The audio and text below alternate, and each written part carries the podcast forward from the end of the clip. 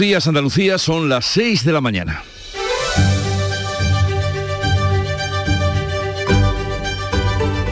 Despierta tu mente, descubre la realidad.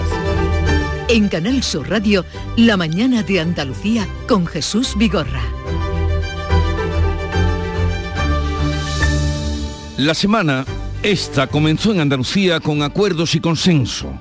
Juntas, sindicatos y patronal han firmado este lunes un nuevo pacto social por 8.840 millones de euros. Es el primero de esta legislatura en la, que el PP, en la que el PP cuenta con mayoría absoluta. El acuerdo incluye bonos a familias, avales a hipotecas y ayudas para la pequeña y mediana empresa.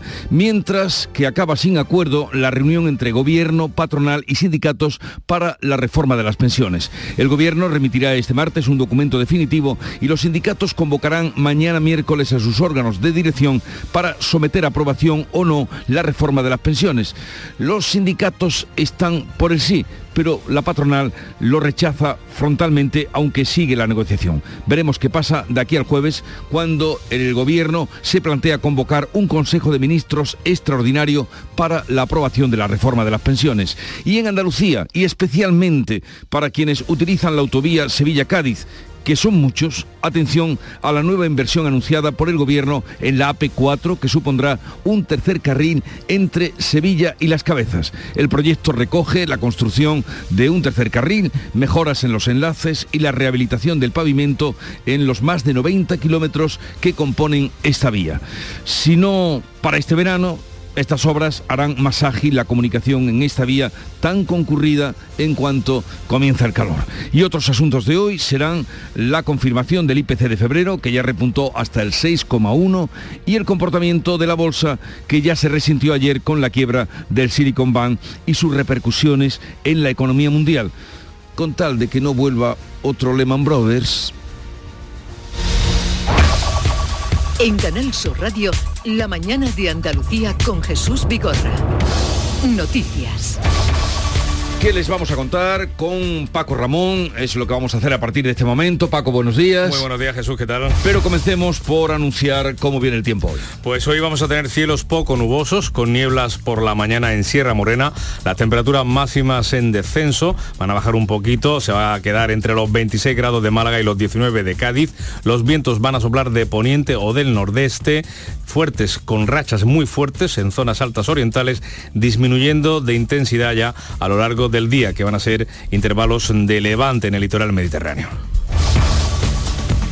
El gobierno andaluz firma con empresarios y sindicatos un plan de ayudas para familias y empresas de casi 9.000 millones de euros. El pacto se divide en dos bloques, uno con medidas urgentes dotado con 4.430 millones de euros que incluye ayudas directas a las familias, a las pymes y autónomos afectados por la inflación, como ha explicado el presidente de la Junta, Juanma Moreno. El gobierno de Andalucía, que al que le corresponde movilizarlo, le movilizará de forma urgente más de 4.430 millones de euros para desplegar el mayor escudo y social en prácticamente en nuestra historia.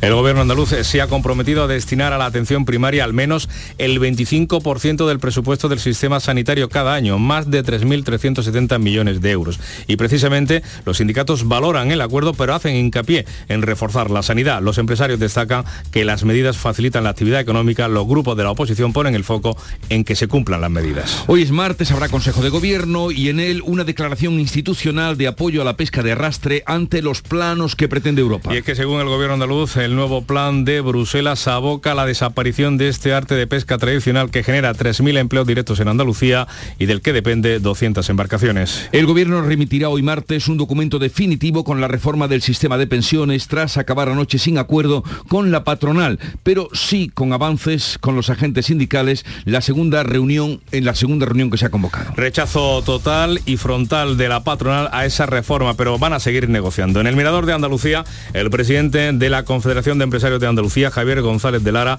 ha pedido al Gobierno más rigor para buscar una solución a la reforma de las pensiones. Es una propuesta absolutamente ineficiente, no está consensuada con la gente económica y sociales. Los empresarios, una vez más, vamos a ser los que paguemos. Los sindicatos, por su parte, destacan avances, pero esperarán a tener por escrito algunos temas como el suelo de las pensiones mínimas. Desde UGT, su portavoz Fernando Luján ve muy cerca el acuerdo. Que se está acercando el Ministerio, creo que podríamos tener un acuerdo mañana cuando nos envíen el texto oh, definitivo.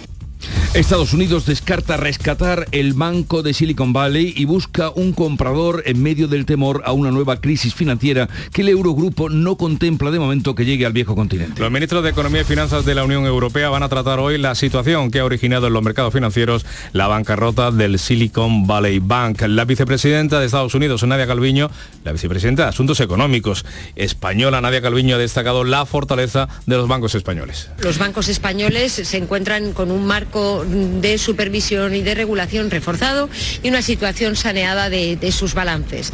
Mientras los inversores huyen de las bolsas dejando pérdidas en todas las plazas europeas y un ligero retroceso en Wall Street, que examina ahora los planes del gobierno estadounidense para frenar el pánico en los mercados. El IBEX 35 ha caído más del 3,5% y ha perdido los 9.000 puntos. En el caso Eres, la audiencia de Sevilla ha dado tres días a la Fiscalía y a las acusaciones particulares para que presenten sus alegaciones al informe sobre si el expresidente de la Junta, José Antonio Griñán, puede tratarse el cáncer de próstata que padece en prisión. La prisión de Sevilla ya ha comunicado a la audiencia provincial si puede o no facilitar ese tratamiento médico que precisa el expresidente andaluz. De ese informe va a depender la entrada en prisión o no del exdirigente socialista condenado a seis años de cárcel por malversación. La mayoría de los acusados en el bloque político del caso Astapa sobre la presunta corrupción política y urbanística en la localidad malagueña de Estepona se han acogido a su derecho a no declarar. El juicio se reanudará el día 21 con las declaraciones de los testigos sobre todo. Se ha declarado el que fuera concejal de Hacienda Manuel Reina, quien llegó a un principio de acuerdo con la Fiscalía a principio de este juicio y ha reconocido pagos a cambio de agilizar las licencias. Eh, aunque no se hable explícitamente de cantidad, sí le, le comunico que tenía que realizar una aportación económica y en Málaga la Fiscalía investiga la denuncia del Hospital Regional contra el ex responsable del cribado neonatal en Andalucía Oriental y una pediatra sobre la atención a un bebé nacido con una enfermedad genética mortal. La consejera de Salud Catalina García ha confirmado que el Ministerio Público ha abierto diligencias para esclarecer la práctica del tratamiento de a este niño con atrofia muscular espinal y que la dimisión de la gerente del hospital no tiene nada que ver con este caso. En cuanto al tratamiento del bebé, ya está con el tratamiento y decir que también estamos inmersos en una investigación por parte del hospital y en una investigación por parte de la Fiscalía.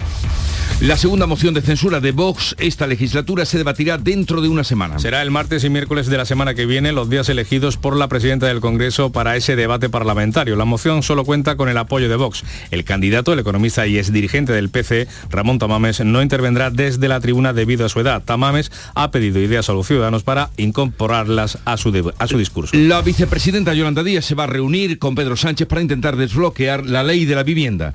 Y también les contamos que el Ministerio de Transportes invertirá 277 millones en construir un tercer carril en la AP4 que unirá Sevilla con las cabezas de San Juan. Más de 40 kilómetros que forman parte de un programa de actuaciones más amplio para mejorar de la antigua autopista, para mejorar esa antigua autopista de peaje que incluye también una mejor conexión con el aeropuerto de Jerez. Escuchamos a la ministra de Transporte Raquel Sánchez. Que tenemos que transformar una autopista en una vía para coser y vertebrar el territorio mejorando la permeabilidad y dar lugar así a nuevos itinerarios que hasta ahora exigían rodeos.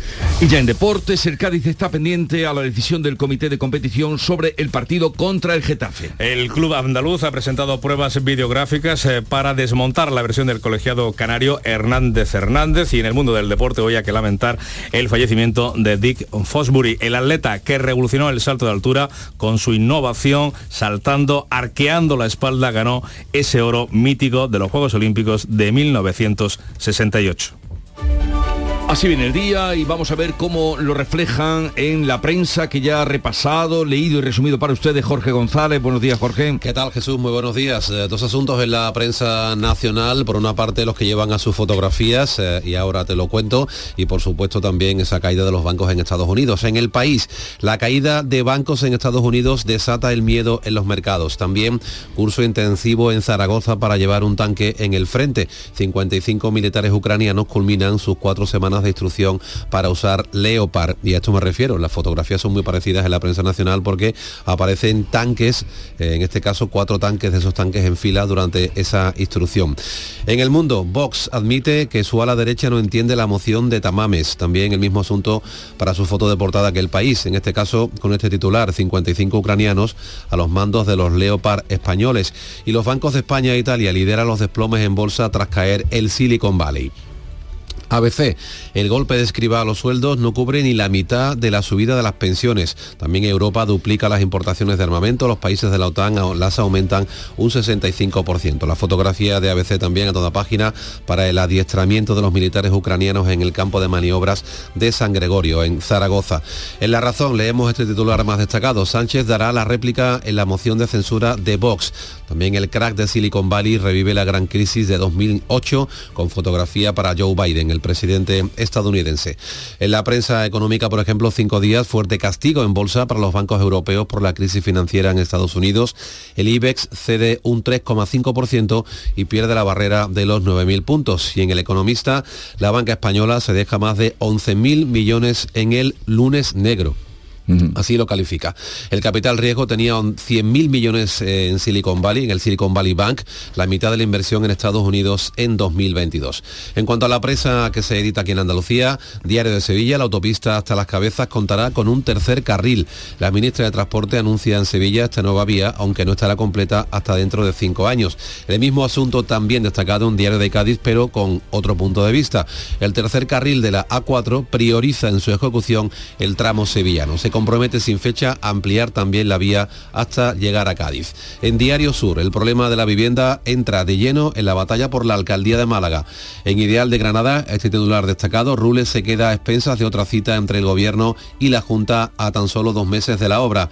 Y Diario Córdoba, el 80% de los migrantes estutelados se integran laboralmente. Una fotografía muy llamativa en el Córdoba, cata ciegas para los vinos en rama de 2023. Se trata de 11 bodegas de Montella Moriles que presentaban estos productos que dicen tienen una demanda al alza. Y bueno, se ve a una chica sirviendo una botella en copas y la gente pues con el antifaz puesto. ¿no? pues nos alegramos que suba la denominación Montilla Moriles. Vamos a la prensa internacional que ya ha preparado Beatriz Galeano. Beatriz, buenos días. Buenos días. Y empezamos con la prensa ucraniana porque nombran a España. ¿Cuál es el motivo? Pues sí, fíjate, un titular muy parecido a algunos de los que acaba de leer Jorge. Lo hace, por ejemplo, el Pravda de Kiev, la verdad de Kiev. Hoy, 13 de marzo, ha finalizado en España el entrenamiento de cuatro semanas de decenas de soldados ucranianos sobre tanques Leopard. Eso es lo que dice el Pravda de Kiev. Como cada día también con el correspondiente parte de guerra. El ejército ucraniano llevó a cabo 10 ataques en las áreas donde están los ocupantes rusos, informan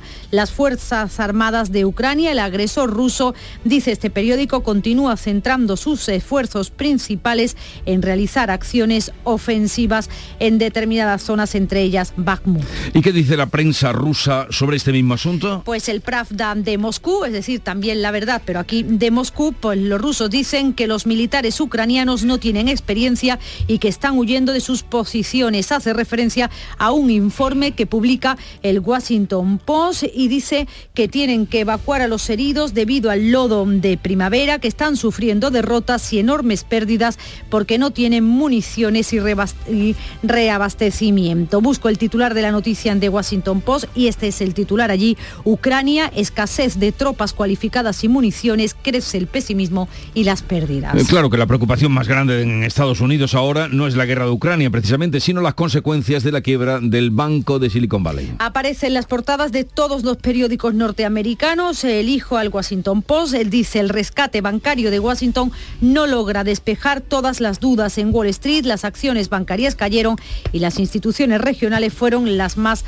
afectadas. En la prensa europea también el mismo tema, por ejemplo, en el Daily Mail, en el británico, dice un experto economista que el colapso de Silicon Valley Bank y la caída de las acciones indican que la economía mundial está entrando en un momento estresante. Y la BBC que sigue hoy en las portadas de la prensa inglesa. ¿Por qué? Pues porque uno de sus periodistas, el exfutbolista Gary Lineker, criticó hace unos días la política migratoria del gobierno inglés a través de un Twitter, lo hizo a través de las redes sociales, lo comparó con la Alemania nazi, como respuesta lo echaron y lo han vuelto a readmitir, así que hoy dice guerra civil en la BBC, ese es el titular de este periódico. Gracias, tendremos después una segunda entrega, ampliación de estas noticias y Charo Padilla, buenos días, Charo. ¿Qué tal, querido? Buenos días, ¿cómo estás? Bien, ¿cómo ha comenzado la mañana? Bien, con alegría. A nosotros no, no nos importa que sean las 5 de la mañana, aunque hemos tratado un tema que tú trataste el otro día, que es cómo te gustaría que te despidieran cuando llegara el momento. Que, un poquito de yuyuda, ¿eh? Qué alegría. Pero nosotros le hemos puesto humor, hombre. No sabes cómo le no gusta a la gente de los primeros que le despidan. Y hemos hablado con un trabajador de la fábrica Renault, de, de- de San Jerónimo creo que es, ¿no? Sí. Eh, de las que hacen la caja de cambio, que es importantísimo, de Sevilla al mundo. Y, y bueno, eh, si, si tú no estabas a esa hora, tú, yo sé que tú estabas levantado, pero si el resto de los oyentes de las 6 de la mañana no, siempre está la APP, que es lindo entrar a las 5 Pero en fin, el programa. a toda la gente que a esta hora nos escucha camino del trabajo o porque ya está en carretera, vaya nuestro, nuestro ánimo y nuestro deseo que tengan un bonito día. La música que suena así. Ah, Vamos, mm, vamos antes a, con José Manuel. Pues venga, José Manuel, buenos días. José Manuel de la Linde. Muy buenos días, días. A ver, Jesús. la agenda que nos traes para hoy. Con lo que tenemos hoy por delante, el Instituto Nacional de Estadística va a publicar el IPC de febrero. El dato se conoce tras adelantar que la inflación repuntó dos décimas el pasado mes al 6,1 interanual, esto por la subida de la luz y los alimentos. El Consejo de Gobierno hará hoy una declaración institucional de apoyo, el Consejo de Gobierno de la Junta, de apoyo a la pesca de arrastre. Europa quiere eliminarla de cara a 2030. También figura hoy en el orden del día una declaración institucional con motivo del Día Europeo contra las agresiones a los profesionales de la salud. El sindicato de enfermería SATSE ha convocado este martes una concentración ante la Consejería de Salud para exigir la retirada de la orden de tarificación de convenios y conciertos que entre otras medidas pues fija un precio para las consultas de atención primaria en casos de emergencia. Energía y desarrollo transfr- transfronterizo van a centrar la cumbre hispano-portuguesa que se celebra desde hoy. La energía con el impulso al corredor submarino de hidrógeno verde como eje central, una cumbre que van a presidir Pedro Sánchez y el primer ministro luso Antonio Costa a partir de hoy en Lanzarote. Y vamos a poner ahora sí un poco de música que nos llega de la emisora hermana Canal Fiesta Radio.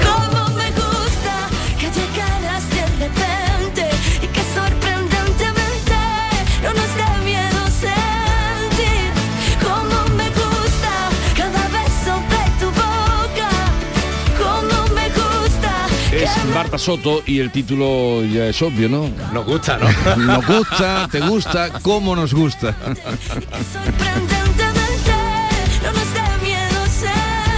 Comienza la mañana de Andalucía desde ahora y hasta las 12, si gustan y quieren. Entre otros invitados, hoy estará el consejero de la presidencia para explicarnos con más detalle cuál es ese acuerdo o los pormenores de ese acuerdo que es la noticia del día entre empresarios, eh, sindicatos, todos contentos, todos de acuerdo, porque hay un reparto de 9.000 millones de euros. ¿Cómo se va a hacer?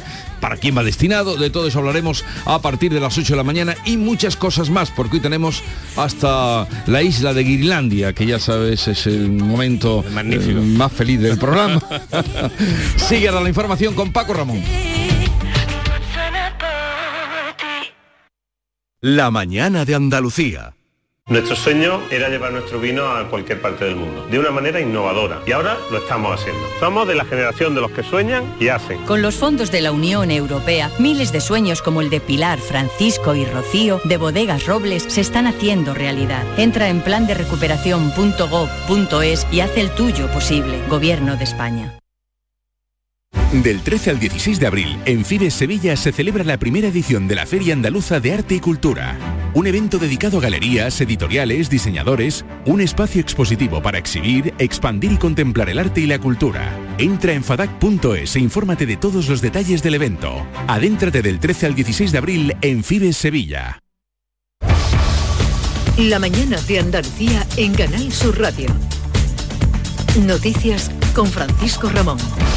A las 6 y 19 minutos les contamos eh, con detalle ese pacto que ha firmado el gobierno andaluz con los empresarios y los sindicatos, un plan de ayudas para familias y empresas de casi 9.000 millones de euros. El pacto se divide en dos grandes bloques, uno con medidas urgentes dotado con 4.430 millones de euros que incluye, por ejemplo, 119 para ayudas directas a las familias vulnerables con menores, avales a los jóvenes que vayan a comprar su primera vivienda y más de 500 millones para pequeñas y medianas empresas, autónomos afectados por los precios de la energía eh, y tal como ha explicado el presidente de la Junta, Juanma Moreno. Gobierno de Andalucía, que al que le corresponde movilizarlo, le movilizará de forma urgente más de 4.430 millones de euros para desplegar el mayor escudo y social en prácticamente en nuestra historia. El segundo paquete de medidas suma 4.500 millones de euros destinados a fomentar el emprendimiento, la formación profesional y la creación de un comité con los agentes sociales sobre los fondos europeos, más allá de las cifras que recoge este pacto social y económico para el impulso de Andalucía. Juanma Moreno ha querido destacar el ejemplo que da Andalucía con este pacto. Saben que por encima de las diferencias que las hay, y no las negamos ni mucho menos, está un objetivo común. Y creo además que este debería ser ejemplo para otras administraciones y otras instituciones, porque creo que solo desde el acuerdo se puede conseguir los grandes objetivos.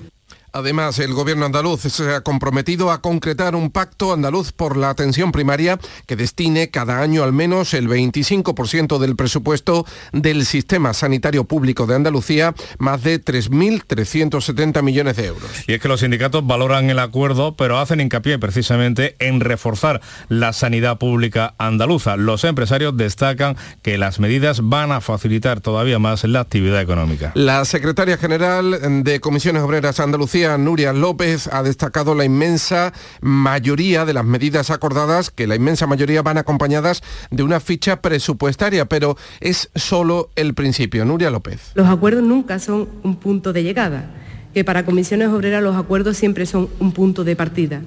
Y este acuerdo es el punto de partida que necesitamos para resolver muchos de los problemas que hoy sufren los trabajadores, las trabajadoras, muchas de las dificultades que se están enfrentando, pero también es esa llave maestra para resolver esos problemas. Por su parte, la secretaria general de UGT Andalucía, Carmen Castilla, ha defendido el diálogo social y ha calificado de éxito el acuerdo. Además, Castilla ha puesto énfasis en el apoyo a las familias más vulnerables. Le dijimos que había que hacer un paquete de medidas urgentes que ayudara a las familias andaluzas, especialmente a los más vulnerables, no dejar a nadie atrás. Eso es lo que nosotros queríamos desde el sindicalismo de clase.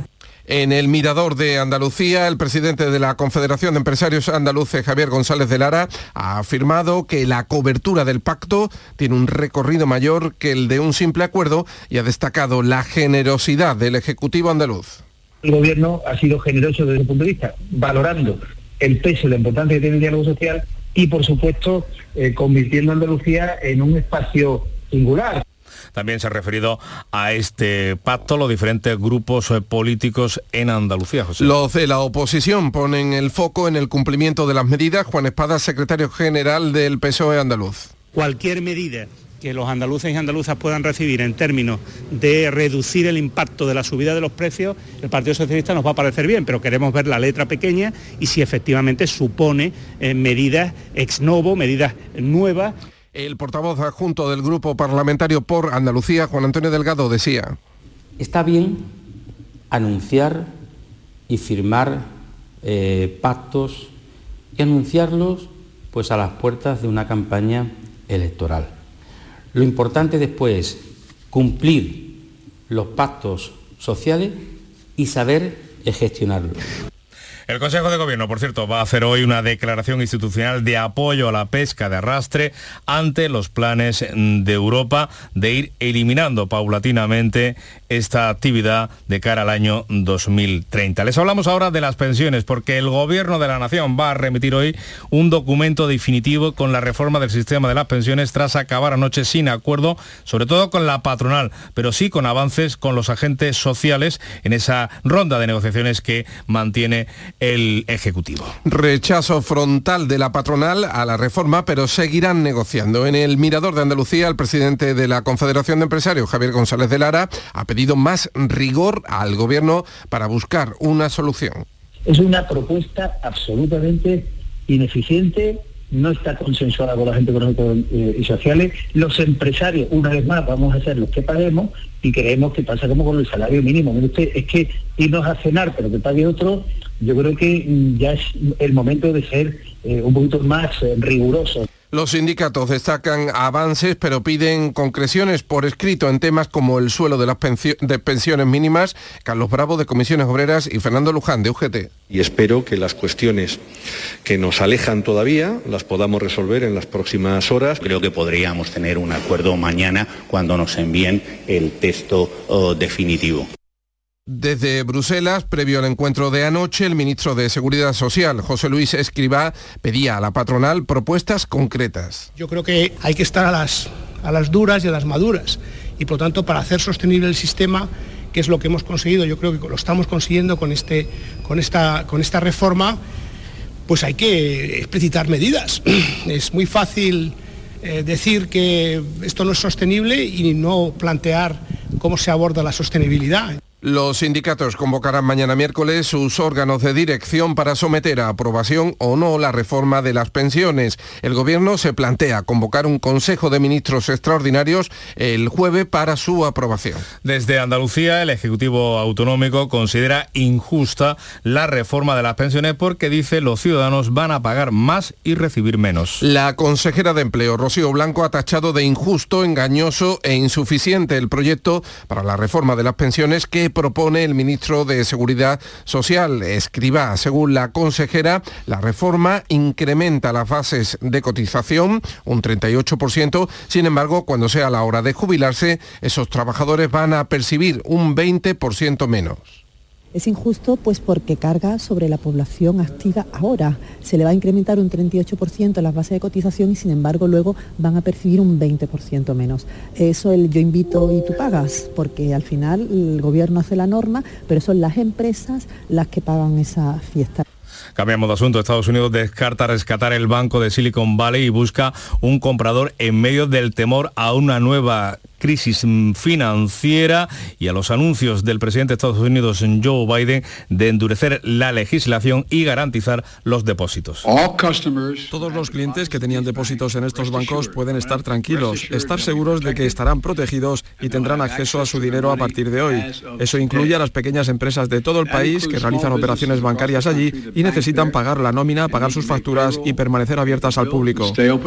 El Eurogrupo no ve riesgo de contagio en el viejo continente, pero sí una oportunidad para reforzar la unión bancaria. La ministra de Economía, Nadia Calviño, destaca la fortaleza de los bancos españoles. Los bancos españoles se encuentran con un marco de supervisión y de regulación reforzado y una situación saneada de, de sus balances. Mientras los inversores huyen de las bolsas. A continuación, un experto nutricionista endocrino especializado en el aparato digestivo va a decir unas palabras que podrían suponer un avance en la materia a nivel mundial. Hijo, como sigas comiendo así de rápido te va a dar un parraque. Porque tu padre es experto en ser padre. Este 19 de marzo, celébralo con los 15 millones a un décimo del sorteo del Día del Padre de Lotería Nacional.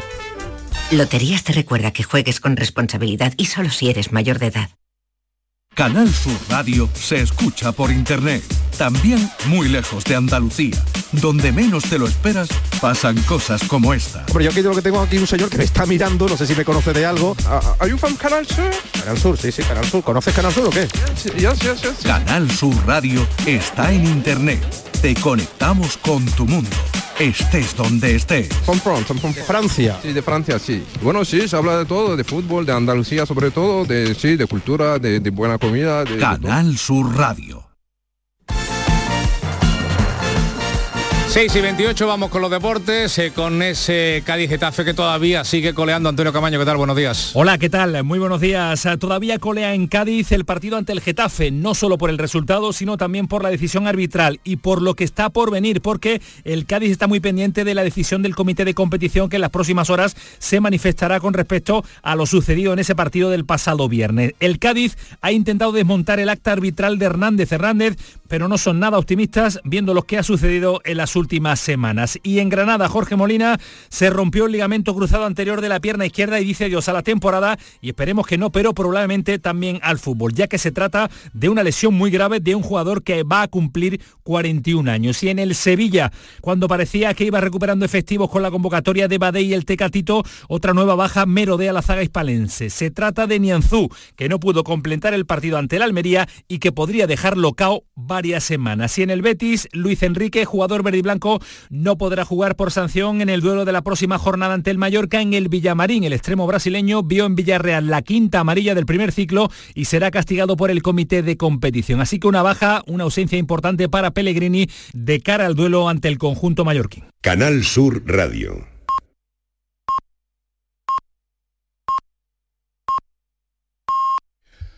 Andalucía son ya las seis y media de la mañana. La mañana de Andalucía con Jesús Vigorra.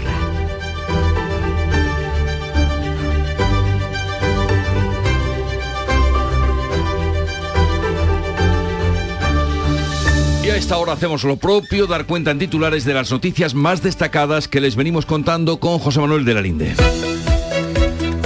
Junta de Andalucía, sindicatos y patronal firman un nuevo pacto social por 8.840 millones de euros. Es el primero de esta legislatura en la que el PP cuenta con mayoría absoluta, con medidas que suman un total, en total, más de 8.840 millones de euros. Incluye bonos a las familias, avales a hipotecas y ayudas eh, para la pequeña y mediana empresa. El Gobierno remitirá hoy martes un documento definitivo con la reforma del sistema de pensiones tras acabar anoche sin acuerdo con la patronal. Los sindicatos convocarán mañana miércoles a sus órganos de dirección para someter a aprobación o no la reforma de las pensiones. El Gobierno se plantea convocar un Consejo de Ministros extraordinarios el jueves para su aprobación. Estados Unidos descarta rescatar al banco de Silicon Valley y busca un comprador en medio del temor a una nueva crisis financiera. Joe Biden ha anunciado que endurecerá la legislación bancaria. La, la, Reserva Federal anuncia que pondrá a disposición de los bancos del país fondos adicionales. En el caso de los seres, la audiencia de Sevilla abre la puerta a que Griñán reciba tratamiento del cáncer que padece en prisión. Ya ha enviado el informe elaborado por la cárcel Sevilla 1 sobre esa posibilidad. Fiscalía y las partes personadas en el caso tienen ahora tres días para recurrir la recomendación que no ha trascendido. La segunda moción de censura de Vox en esta legislatura será el 21 y el 22 de marzo, martes y miércoles de las próximas semanas. La moción solo cuenta con el apoyo del partido convocante, el candidato, el economista y el dirigente del PCE, Ramón Tamames, no intervendrá desde la tribuna debido a su edad. Y en cuanto al tiempo, hoy tendremos cielos poco nubosos con nieblas por la mañana en Sierra Morena. Las temperaturas máximas que bajan oscilarán entre los 26 de Málaga y los 19 de Cádiz. Los vientos van a soplar de poniente o del noroeste fuertes con rachas muy fuertes en zonas altas orientales, disminuyendo de, intensidad durante el día y con intervalos de levante en el litoral mediterráneo.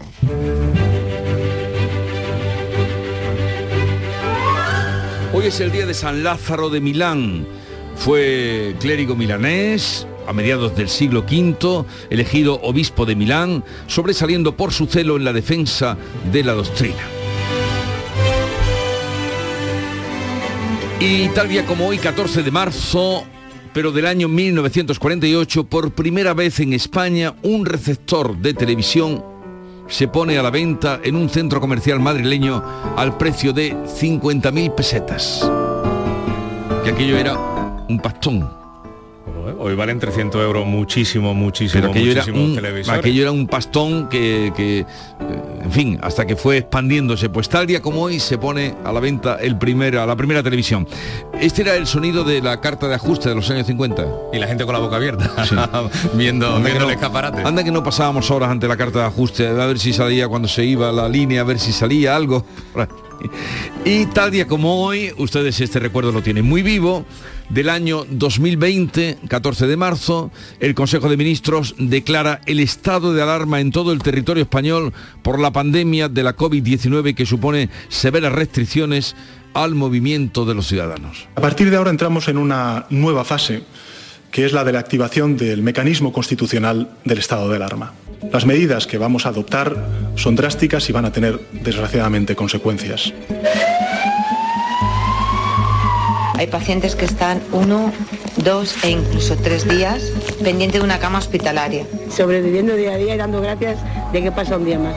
Estamos desbordados. Hemos estado muchas personas sin librar. Se han acabado los EPIs.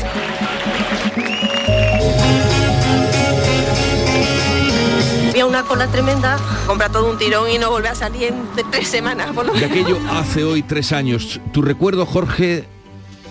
Me suena o, o lo veo como lejanísimo, parece Lejano. mentira. ¿Qué capacidad tenemos para reponernos? Afortunadamente. Yo lo he borrado directamente. Tú has borrado, tú no recuerdas nada, como si no hubiera pasado. Menos mal.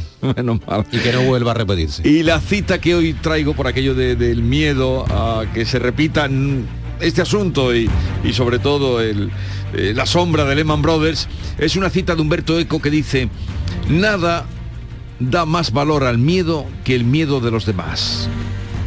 Nada da más La valor manada. al miedo La que el manada. miedo de los demás. De Humberto Eco, gran filólogo y extraordinario novelista, como todos ustedes recuerdan. Y vamos ahora con la segunda entrega de la lectura de prensa que Jorge ha hecho para ustedes eh, y va al, a lo mollar de lo que ha encontrado. Resumido, eso sí. Vamos a ello, vamos con la prensa editada en Andalucía. Diario de Sevilla, la autopista hasta las cabezas contará con un tercer carril, inversión estatal de 227 millones para la conexión con Cádiz. Y en Cádiz, el diario de Cádiz, pues lleva también este asunto a su titular más destacado, pero con la visión gaditana. El tercer carril de la A4 prioriza en su ejecución el tramo sevillano. Se compromete sin fecha, dice el diario, a ampliar también la vía hasta llegar a Cádiz. En Ideal de Granada leemos este titular, Rules se queda a expensas de otra cita entre gobierno y junta a dos meses de la obra. Las dos administraciones se emplazan a una reunión para negociar cómo financiar los 11 millones que siguen en el aire para el primer tramo. En Diario Sur, el problema de la vivienda entra de lleno en la batalla por la alcaldía de Málaga y también proyecto para ampliar el candado hasta los 1.200 atraques, el puerto del candado. Diario de Almería, el teletrabajo aumenta en la provincia desde la pandemia. 23.777 almerienses ya trabajan desde sus casas y mejoran así la conciliación. Y en Huelva Información leemos este titular con fotografía incluida. Aliados para la sostenibilidad. La industria y el puerto de Huelva refuerzan su alianza para el desarrollo nubense. Por último, Diario de Córdoba, el 80% de los migrantes extutelados se integran laboralmente. En cuanto a la prensa nacional, pues las portadas hoy vienen llenas de tanques. En cuanto a las imágenes que vemos en ellas, el país, la caída de los bancos de Estados Unidos desata el miedo a los mercados curso intensivo, intensivo en Zaragoza para llevar un tanque en el frente. Habla de 55 militares ucranianos que culminan sus cuatro semanas de instrucción para usar este tipo de tanques. Leopard en la fotografía, cuatro de estos tanques enfilados durante esa instrucción. También caso Negreira. El fiscal pide que declaren Valverde y Luis Enrique, dice el país. En el mundo, Vox admite que su ala derecha no entiende la moción de Tamames y Marlasca desoyó tres intentos de la juez de investigar la corrupción de la Guardia Civil. La fotografía del mundo pues muy parecida a la portada del país con esos 55 ucranianos a los mandos de los Leopard españoles.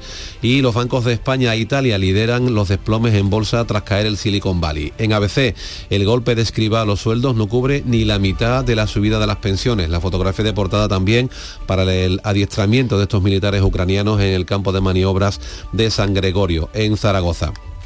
La razón.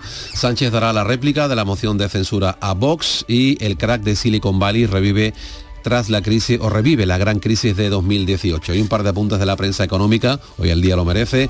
Cinco días, fuerte castigo en bolsa para los bancos europeos por la crisis financiera en Estados Unidos y en el economista la banca española se deja más de 11.000 millones en el denominado lunes negro.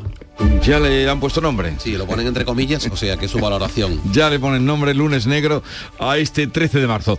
Vamos con la segunda entrega de la prensa internacional. eh, así es que adelante, vea, ¿qué has encontrado? Bueno, ampliamos las noticias que ya nos adelantaba, sobre todo eh, en Ucrania, que se habla de España. ¿Por qué? Pues sí, se nombra España y se nombra la base militar de Zaragoza en el Pravda de Kiev, en la verdad de Kiev, porque ha finalizado en España el entrenamiento de decenas de soldados ucranianos eh, sobre los tanques Leopard. Ofrece todos los detalles de ese entrenamiento en el que han participado 40 tripulantes de tanques y 15 mecánicos, dice este periódico, en ese entrenamiento en el Leopardot que se organizó en Zaragoza y que él dice que los instructores españoles le dijeron a los periodistas que el entrenamiento había sido muy intenso. Mientras también, como cada día, en la prensa de Ucrania, el parte de guerra, el ejército ucraniano, llevó a cabo 10 ataques en las áreas donde están los ocupantes rusos. Son esos últimos datos que ofrece las Fuerzas Armadas de Ucrania. Y la prensa rusa, ¿qué dice sobre el mismo asunto? Pues el Pravda de Moscú, es decir, la verdad, pero de Moscú, dice que los militares ucranianos no tienen experiencia y que están huyendo de sus posiciones. Y hace referencia a un informe que ha publicado el diario norteamericano Washington Post. Las Fuerzas Armadas de Ucrania, según los periodistas estadounidenses, dice el Pravda, están sufriendo derrotas y enormes pérdidas, ya que no pueden traer municiones ni reabastecimiento. Tampoco pueden evacuar a los heridos debido al eh, que se ha convertido la tierra en la zona de combate en puro lodo. En ese busco el titular a ver si eso no es el mismo en Washington Post y efectivamente se parece mucho. Ucrania, dice el periódico norteamericano, norteamericano escasez de tropas cualificadas sin municiones, crece el pesimismo y las pérdidas y esa noticia es la que ha copiado con muy pocos cambios el periódico ruso. Pero como contábamos hace un momento, ya hablan de lunes negro, preocupación más grande, la que tiene Estados Unidos, no es la guerra de Ucrania a la que te referías, sino la consecuencia eh, que pueda tener la caída del Banco del Silicon Valley. Pues sí, la fotografía de este banco en la prensa, en toda la prensa estadounidense, en el Washington Post dice el rescate bancario de Washington no logra despejar todas las dudas. En Wall Street las acciones bancarias cayeron. Los estadounidenses pueden confiar en que el sistema bancario es seguro. Esto es lo que nos cuenta. Sus depósitos estarán allí cuando los necesite. Recupera así las palabras de Biden ayer pidiendo calma. Pero claro, también dijo que no dará ni un dólar a los accionistas, que esa es la clave del capitalismo. En la prensa europea también este mismo tema, en el Daily Mail, un experto economista dice que el colapso en Silicon Valley Bank y la caída de acciones indican que la economía mundial está entrando en un momento estresante, así que vamos a ver cómo evoluciona este tema. Y la BBC, ejemplo de objetividad durante muchos años, hoy siguen las portadas de la prensa inglesa y no precisamente por eso. No es por una buena noticia. Uno de sus periodistas, el exfutbolista Lineker, criticó unos, hace unos días la política migratoria del gobierno inglés y la comparó con la Alemania nazi. Como respuesta lo echaron y ahora lo han tenido que volver a admitir. Así que hoy en el Daily Mail este titular Guerra Civil en la BBC. Dice que va a regresar a las pantallas de televisión el próximo sábado y figuras importantes de la BBC temen que los presentadores y los reporteros pongan ahora a prueba las reglas de imparcialidad a los que le obliga la cadena, que les impide opinar en Twitter. Ya han, parece que han abierto la mano, con lo cual no saben ahora lo que ocurrirá.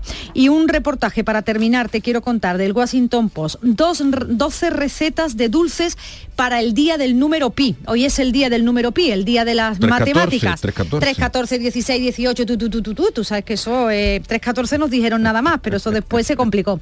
Pues son recetas que relacionan el círculo y las matemáticas, tartas de manzana, rellena, así que no sé si sabes cocinar o no, pero ni la cocina ni las matemáticas son lo mío. Estamos en tiempo de torrija, déjate del Washington Post. y no son redondas, es que todas las recetas son redondas hoy. Así que eso trae la prensa, Jesús. Lorenzo Llopis decía, lo digo de ti para mí, 3, 14, 16 se dice morena pi. Unos versillos. Unos versitos, eso, eso no son de los que te gustan a ti. De Lorenzo, no, pero son humorísticos. A mí lo que más me gusta es la lírica humorística, querida. No te confundas. Muy bien. Bueno, Bueno, hasta, hasta luego. Hasta luego, Quevedo, Quevedo. Quevedo, Quevedo. La mañana de Andalucía. Nuestro sueño era enseñar a los alumnos de manera más innovadora y lo estamos haciendo. Somos de la generación de los que sueñan y hacen. Con los fondos de la Unión Europea, miles de sueños como el de Mayalen y Oscar del Centro de Formación Somorrostro se están haciendo realidad. Entra en plan de recuperación.gov.es y haz el tuyo posible. Gobierno de España. Comprometida con la inclusión social y la igualdad de oportunidades, la Diputación de Huelva impulsa la construcción de un nuevo centro polivalente para la cultura y la formación en la barriada San Rafael de Gibraleón. EDUSI, Vive tu Ría, Rías de Huelva 2020. Una manera de hacer Europa. Proyecto cofinanciado por la Diputación de Huelva y la Unión Europea a través del Fondo Europeo de Desarrollo Regional. Este martes, el show del comandante Lara realiza su programa número 100 y te invitamos al auditorio Nissan Cartuja de Sevilla a disfrutarlo en vivo y en directo. Vendrán a divertirse con nosotros Kiko Veneno, Laura Gallego, Enrique Sánchez y Cristóbal Soria. Estarán David Gallardo, Gerardo Gallardo y Yuyu. Y recordaremos de una forma muy especial a nuestro compañero Carmelo Villar. Recoge tu invitación en el propio auditorio, en la calle Albert Einstein sin número, en la isla de la Cartuja. Las localidades están numeradas. Disfruta en directo del show del comandante Lara. Este martes con el programa número 100. Con la colaboración del auditorio Nissan Cartuja. La mañana de Andalucía en Canal Sur Radio. Noticias con Francisco Ramón. Caso Eres, le contamos que la audiencia de Sevilla ha dado tres días a la Fiscalía y a las acusaciones particulares para que presenten sus alegaciones al informe sobre si el expresidente de la Junta, José Antonio Griñán, puede tratarse el cáncer de próstata que padece en prisión. La cárcel de Sevilla ya ha comunicado a la audiencia si puede o no facilitar ese tratamiento médico que precisa el expresidente andaluz. De ese informe depende ahora la entrada en prisión del exdirigente socialista condenado a seis años de cárcel por eh, malversa- malversación. Caso Azapa, la mayoría de los acusados en el segundo bloque del juicio sobre eh, la presunta corrupción política y urbanística en este ayuntamiento de la localidad de Estepona no han declarado. Sí lo ha hecho un exconcejal de Hacienda que ha reconocido pagos a cambio de agilizar las licencias. José Valero. Apenas ha habido declaraciones por parte de los 14 procesados en este bloque, sí ha declarado el que fuera concejal de Hacienda, Manuel Reina, quien llegó a un principio de acuerdo al comienzo del juicio con el fiscal. Ha reconocido pagos a cambio de agilizar licencias. Eh, aunque no se hable explícitamente de cantidad, sí le, le comunico que tenía que realizar una aportación económica. El fiscal ha rechazado la petición de los abogados de las defensas que han vuelto a plantear que este bloque debería quedar anulado, dado que el tribunal ya ha afirmado que son nulas las escuchas telefónicas que lo sustentan. Juan José Simón es el abogado de tres de los acusados. ya que la, la prueba de fondo es nula y de la que viene todo es nulo, pues para que continúe con este bloque y ha dicho que no, que él va a examinar a los testigos, que hay prueba documental, pero vamos, interpretamos todas las defensas que la prueba documental todo deriva de las intervenciones telefónicas. La sala ha dicho que este asunto se abordará en la sentencia. La Audiencia Provincial de Madrid aprecia indicios de malversación y falsedad documental en las adjudicaciones de obras de reforma en cuarteles de la Guardia Civil, entre las que se encuentran las comandancias de Algeciras, Huelva y Jaén. Javier Ronda. La Audiencia de Madrid rechaza archivar la causa a petición del teniente coronel Carlos Alonso Rodríguez, que fue jefe de la comandancia de Ávila. Los magistrados avalan la decisión de la juez de seguir adelante con la investigación porque podría haber indicios delictivos. Se cita la investigación Asunto Interno, que extendió las pesquisas a obras ejecutadas por el empresario investigado Ángel Ramón Tejera, alias Mon, que aparece en el sumario del caso mediador como persona vinculada al general investigado Francisco Espinosa, que está en prisión preventiva. También permanece imputado el teniente general Pedro Vázquez, que fue subdirector general de apoyo de la Guardia Civil. El caso está a la espera de un informe pericial sobre obras efectuadas en 13 comandancias, entre ellas las de Algeciras, Huelva y Jaén. Y en Sevilla están citados como investigados el alcalde de San Juan de Aznalfarache, Fernando Zamora, y ocho concejales del PSOE por posibles delitos de prevaricación y malversación de caudales eh, públicos. La Fiscalía de Málaga investiga la denuncia del Hospital Regional de Málaga contra la que fuera responsable del cribado de neonatal en Andalucía Oriental y una pediatra sobre la atención a un bebé nacido con una enfermedad genética mortal. La consejera de Salud, Catalina García, ha confirmado que el Ministerio Público ha abierto ya diligencias para esclarecer esa práctica, la práctica de un tratamiento a este niño con atrofia muscular espinal y que la dimisión de la gerente del hospital no tiene nada que ver con este asunto. La gerente ha dimitido por razones personales. La profesional que trabajaba en el laboratorio no se le ha cesado porque no estaba en ningún cargo, simplemente había una redistribución en cuanto al tratamiento del bebé, ya está con el tratamiento y decir que también estamos inmersos en una investigación por parte del hospital y en una investigación por parte de la Fiscalía. Pues la Consejería de Salud ha respondido al PSOE que los contratos concertados con la sanidad privada durante la pandemia están avalados por los servicios jurídicos del SAS. El líder de los socialistas andaluces, Juan Espadas, había pedido explicaciones al presidente de la Junta, Juanma Moreno, por el gasto de 117 millones de euros de pacientes andaluces que fueron enviados a clínicas privadas durante los últimos dos años. Espero que hoy la respuesta del gobierno del señor Moreno Bonilla no sea un nuevo bulo más. Lo que queremos son verdades, en este caso, y no buscar justificaciones. Y desde luego eh, mañana seguiremos informando también de esas iniciativas, esa batería eh, de iniciativas parlamentarias para exigir la máxima transparencia ante algo que en principio desde luego no huele bien.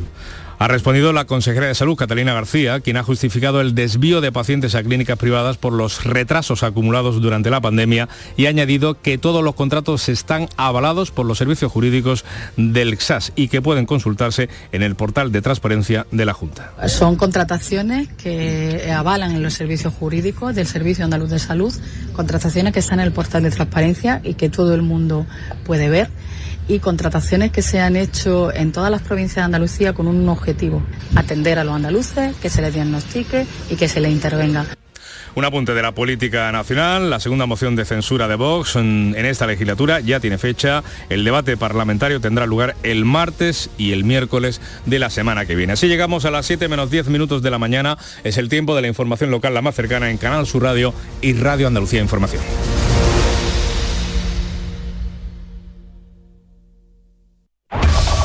En la mañana de Andalucía de Canal Sur Radio, las noticias de Sevilla. Con Pilar González. Hola, buenos días. El gobierno trabaja ya en hacer un tercer carril hasta las cabezas de San Juan por la autopista hacia Cádiz, pero nada del desdoble de la Nacional Cuarta. Los trabajadores del metro amenazan con huelga en Semana Santa y en política el candidato socialista y alcalde de la capital deja fuera de su lista a cuatro de los actuales delegados, entre ellos el concejal de urbanismo. Y hoy, Día de las Matemáticas, se va a hacer esta mañana una cadena humana en el centro de la ciudad con los números pi. Enseguida los detalles. Antes, el tiempo. Hoy tenemos el cielo despejado con intervalos de nubes bajas matinales en la Sierra Norte, viento del norte y las temperaturas bajan ligeramente. Está previsto alcanzar 21 grados en Morón, 22 en Lebrija y Écija, 23 en Sevilla. A esta hora 12 grados en la capital. Compra a lo grande en los comercios de Santa Justa. Comprando en los comercios de Santa Justa, ganamos todos. Consigue grandes premios. Repartimos mil euros en cheques de consumo. Compra a lo grande en los comercios de Santa Justa. Organiza Asociación de Comerciantes de Santa Justa. Financia Ayuntamiento de Sevilla. Soy ingeniero de puentes y caminos. Y la verdad es que mi último puente es una obra maestra. Con vuelos desde solo 30 euros con Vueling, le pedí dos días a mi jefe y me llevé a la familia también. Vamos, así cualquiera se hace un puente. No esperes más y montate tu puente desde solo 30 euros con Vueling. Consulta condiciones en nuestra app en. En Canal Sur Radio, las noticias de Sevilla. El Ministerio de Transportes va a invertir 277 millones de euros en la autopista AP4 que une Sevilla y Cádiz. Entre las obras previstas está la construcción de un tercer carril, mejoras en los enlaces y la rehabilitación de pavimentos en los más de 90 kilómetros que tiene la vía. Según la ministra Raquel Sánchez, el tercer carril tendrá algo más de 40 kilómetros, ya que unirá la capital y las cabezas de San Juan, pero para ello habrá que esperar cinco años. Tenemos que transformar una autopista en una vía para coser y vertebrar el territorio, mejorando la permeabilidad y dar lugar así a nuevos itinerarios que hasta ahora exigían rodeos. Sobre la conexión de la S40 en Coria, el Ministerio enviará esta semana el informe de alegaciones a transición ecológica para su evaluación ambiental. La ministra también ha firmado con el alcalde de Sevilla un convenio para la cesión al ayuntamiento de la S20, la Ronda Supernorte. Supone además inversiones ministeriales en su acondicionamiento que se suman a la mejora del enlace de esta vía con la A4, cuyas obras costarán 28, 29 millones de euros. Para Antonio Muñoz se trata de un convenio clave para desbloquear el desarrollo urbanístico de esta zona de la ciudad. Higuerón Norte, Higuerón Sur, los suelos de Iberdrola, Bogaris y Buenaire. Por tanto, fíjense el impacto no solamente en la mejora de la ciudad construida, de la ciudad compacta en torno a estos dos barrios, Alcosa y Pino Montano, sino el desarrollo empresarial que va a permitir con este convenio de los suelos que les acabo de decir. El convenio también incluye la cesión de dos tramos de la Nacional 630 que forman parte ya del tráfico urbano. Uno de ellos es el muro de defensa. Y a todo esto, el presidente del puerto de Sevilla, Rafael Carmona, pide al Ministerio de Transporte que cumpla los plazos de las obras que se están realizando en el puente del Centenario. Todo el tráfico pesado se está desviando por la zona de actividades logísticas, por, por el viario del puerto, y eso no está mal, pero sí que es verdad que todo ese tráfico discurre por los puentes de la esclusa. Los puentes de la esclusa no se construyeron pensando en ese tráfico pesado y se están resintiendo. Y hablando de transporte, les contamos que los billetes de Hablo será el segundo tren de alta velocidad de Renfe que competirá con el AVE y con el operador privado Irio. Se pondrán a la venta la próxima Semana Santa por conectar Sevilla a Madrid. Los trenes comenzarán a funcionar en la primera mitad mm, de junio y el aeropuerto de Castellón retomará los vuelos a Sevilla a partir del 1 de junio. Los billetes ya están a la venta. Además, los trabajadores del Metro de Sevilla han decidido en asamblea y por unanimidad plantear una convocatoria de huelga y paros parciales ante la falta de entendimiento con la empresa en la negociación del convenio colectivo. Esta misma semana van a registrar las movilizaciones y acudirán a Arsecla para intermediar. Iván Román, miembro del comité de empresa, explica los motivos. La Junta de Andalucía le paga Metro la subida de DC y Metro no nos quiere pagar a nosotros alegando que, tiene muchos gastos. Entonces, claro, si la Junta se lo paga a Metro, lo más lógico es que se lo pague Metro a los trabajadores igualmente. El año pasado, digamos, hubo 80 servicios especiales donde aumenta bastante la carga de trabajo y los trabajadores no recibimos nada a cambio. Y los vecinos de Tomares cuentan desde ya con una conexión directa y una vía segura de acceso a la parada del metro de San Juan Alto con la apertura de varias calles. 6 de la mañana y 55 minutos. Tomarartesanía.com es la nueva web de Tomar Artesanía, marca de referencia en el traje de corto. Descubre en tomarartesanía.com las tendencias en sastrería campera para el caballista y la amazona. Visita nuestras tiendas en Huelva y Sevilla para tu traje a medida. Vístete en tomarartesanía.com. Da rienda suelta a tu pasión. Imagina un sofá con asientos deslizantes de viscolástica y un tacto suave como el terciopelo. ¿Parece cómodo? Pues verás cuando sepas que tienes 30 meses para pagarlo sin intereses. Llega a Mercamueble el plan Renove en tapicería y descanso más cómodo. Hasta 30 meses sin intereses para pagar tus compras con el transporte y el montaje gratuito. Solo en Mercamueble. Cinco Océanos, la boutique del congelado, abre nueva tienda en Sevilla, en Triana. Hasta el 9 de abril, pollo entero a 1,90 la unidad. Cinco Océanos, especialistas en productos congelados. Variedad, calidad y precio con la mejor atención. Pollo entero a 1,90 la unidad. Nuevo Cinco Océanos en Triana, calle Pajes del Corro 96.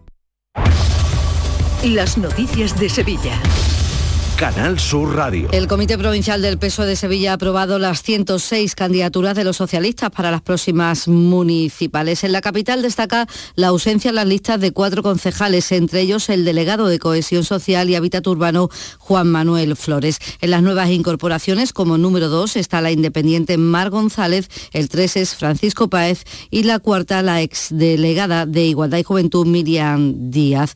Cabrera aparece en el séptimo lugar. El secretario general del PSOE, Javier Fernández, asegura que la lista ha sido elaborada desde el consenso una candidatura equilibrada, diversa, que representa a toda la ciudad, a todos los territorios, a todos los sectores de, de, población y sobre todo que nace desde el diálogo, desde el análisis democrático y desde un análisis pormenorizado de lo que pensamos que en este momento es mejor para la gestión de la ciudad de Sevilla. La Facultad de Matemáticas y el Secretariado de Divulgación Científica y Cultural conmemoran hoy el Día Internacional de las Matemáticas. A partir de las diez y media de esta mañana se va a hacer una cadena humana de decimales del número pi y van a participar 2.000 personas. Quieren batir un récord y comenzará esa cadena en el rectorado para terminar en el ayuntamiento. Lo explica Alberto Márquez, que es director del Secretariado de Divulgación. Los decimales de pi son infinitos, pero lo que sí se va a batir es el récord de la cadena humana, cada persona aportando un decimal de pi. Hasta ahora el máximo que se había hecho era eh, algo menos de mil y se pretende llegar a cerca de dos mil personas, cada uno portando un decimal distinto de, bueno, el decimal correspondiente de pi. El director de Canal Sur Radio ha querido reivindicar el papel del periodista de la Semana Santa en el acto de entrega de los premios del Consejo de Cofradía celebrado anoche. Juan Miguel Vega, que ha recibido el premio de periodismo Fernando Carrasco, ha valorado la calidad de la información que sobre la Semana Santa hacen los profesionales.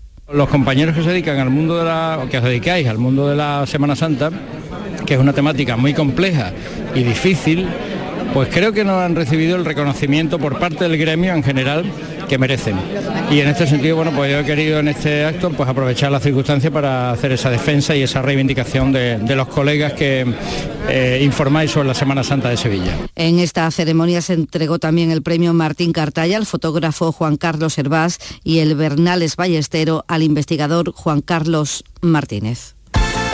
Deportes, Antonio Camaño, buenos días. Hola, ¿qué tal? Buenos días. Ya están todas las miradas puestas en el partido de la Europa League la eliminatoria, partido de vuelta de los octavos de final ante el Fenerbahce con esa ventaja de 2 a 0. Pero cuando parecía que el Sevilla recuperaba efectivos con la convocatoria de Badé y el Tecatito Corona en el último partido ante el Almería, ahora una nueva baja preocupa al entrenador argentino. Se trata de Nianzú, el central francés no pudo completar el partido ante el Almería, tuvo que ser sustituido y vamos a ver cómo evoluciona de esa lesión muscular. Y en el Betty, Luis Enrique, no podrá jugar por sanción el duelo de la próxima jornada ante el Mallorca en el Estadio Benito Villamarín. El extremo brasileño vio en Villarreal la quinta cartulina amarilla y tiene que cumplir un partido de sanción. Pues la Maratón de Sevilla ha abierto ya su plazo de inscripción para el año que viene y ha agotado los mil primeros dorsales en un fin de semana. Se disputará el 18 de febrero y Salud ha declarado apta para el consumo humano el agua del municipio del Madroño después de seis días en los que han tenido que beber agua embotellada. A esta hora 7 grados en La Roda, 9 en El Cuervo, 10 en Araal, 12 en Sevilla.